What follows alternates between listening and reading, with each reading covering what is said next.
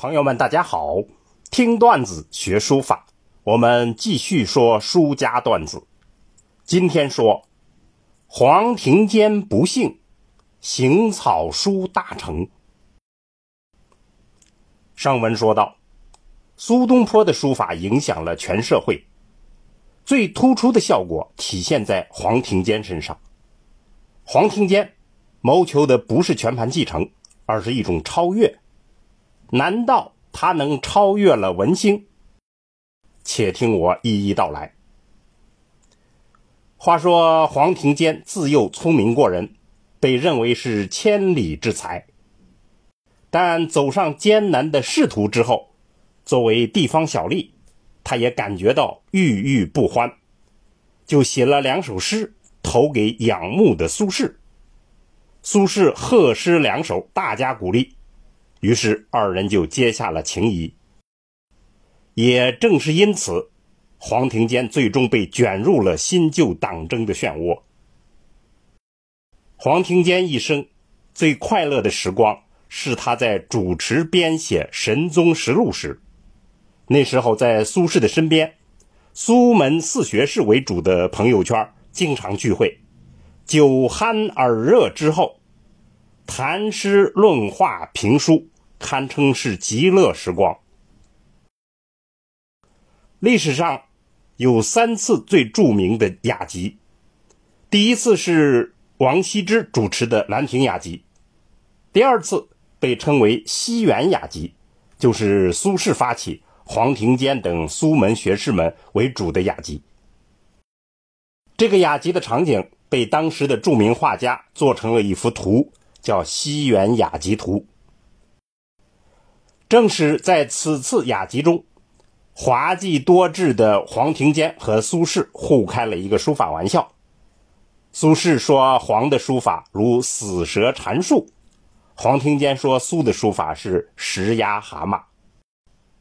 这种以书会友的快乐幽默的生活，在黄庭坚一生非常稀有而又短暂。不久，新党。认为黄庭坚编的《神宗实录》里面污蔑先帝，黄庭坚于是无奈被贬。好在他儒释道结合的人生观，沉着幽默，又有着一种孤芳自赏，所以就恰好在荒凉僻远的山沟里写诗练书法，顽强的生活下来。但迫害没有尽头。刚有转机，又被改派，直到最后，黄庭坚被剥夺了一切的生活资源，连寺庙都不让住。这位六十一岁的书法家、文学家、伟大的诗人，就在城头的破树楼里结束了生命。树楼就是边防的瞭望楼。坎坷的仕途。是黄庭坚人生的不幸，但却成就了他的书法。苏轼这位良师益友以及苏门诸位学士的切磋交流，也是他成功的重要因素。黄庭坚书法初学的是周越，后来就转而学苏轼。在几十年险恶的政治形势之下，书法成为他唯一的精神寄托。他是楷行草诸体兼善，草书尤其精妙。第一次被贬，黄庭坚在四川涪陵看见了怀素的自序帖，他就借回家中日夜临摹，顿悟了笔法。再加上图中奇险的大自然的震撼启发，黄庭坚的草书突飞猛进，达到了极高的境界。正是在这个时期，他创作了《廉颇蔺相如列传》《朱上作帖》《李白忆旧游诗卷》等佳作。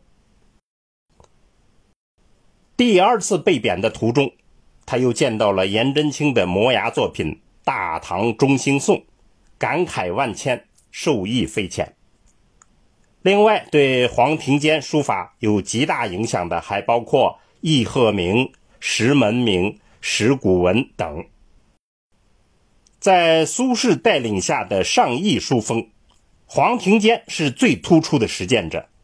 他主张随人作记，忠后人，自成一家，使逼真。广泛的学习古人的书法，在此基础上，他最终创造了自己的新书体。黄庭坚楷行书的最大创新在于中宫收紧，长笔四展，如长枪大戟一般，形成一种新的字体结构。这方面直接影响来自于易鹤鸣。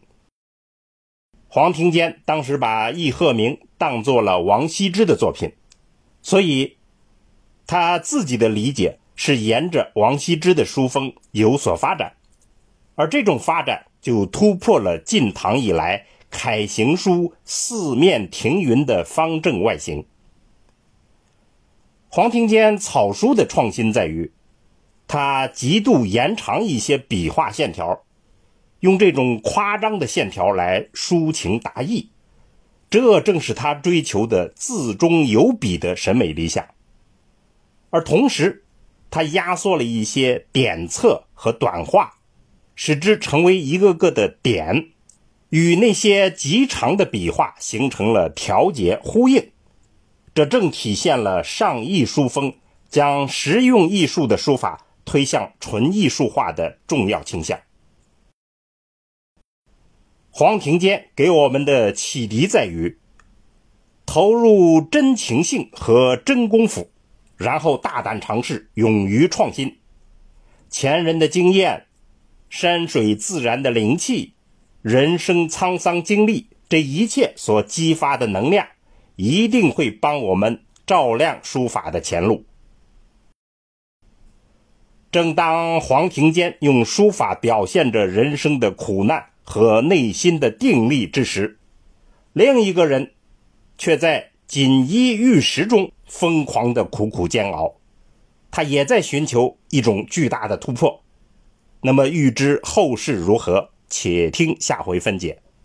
听段子学书法，我们下次再见。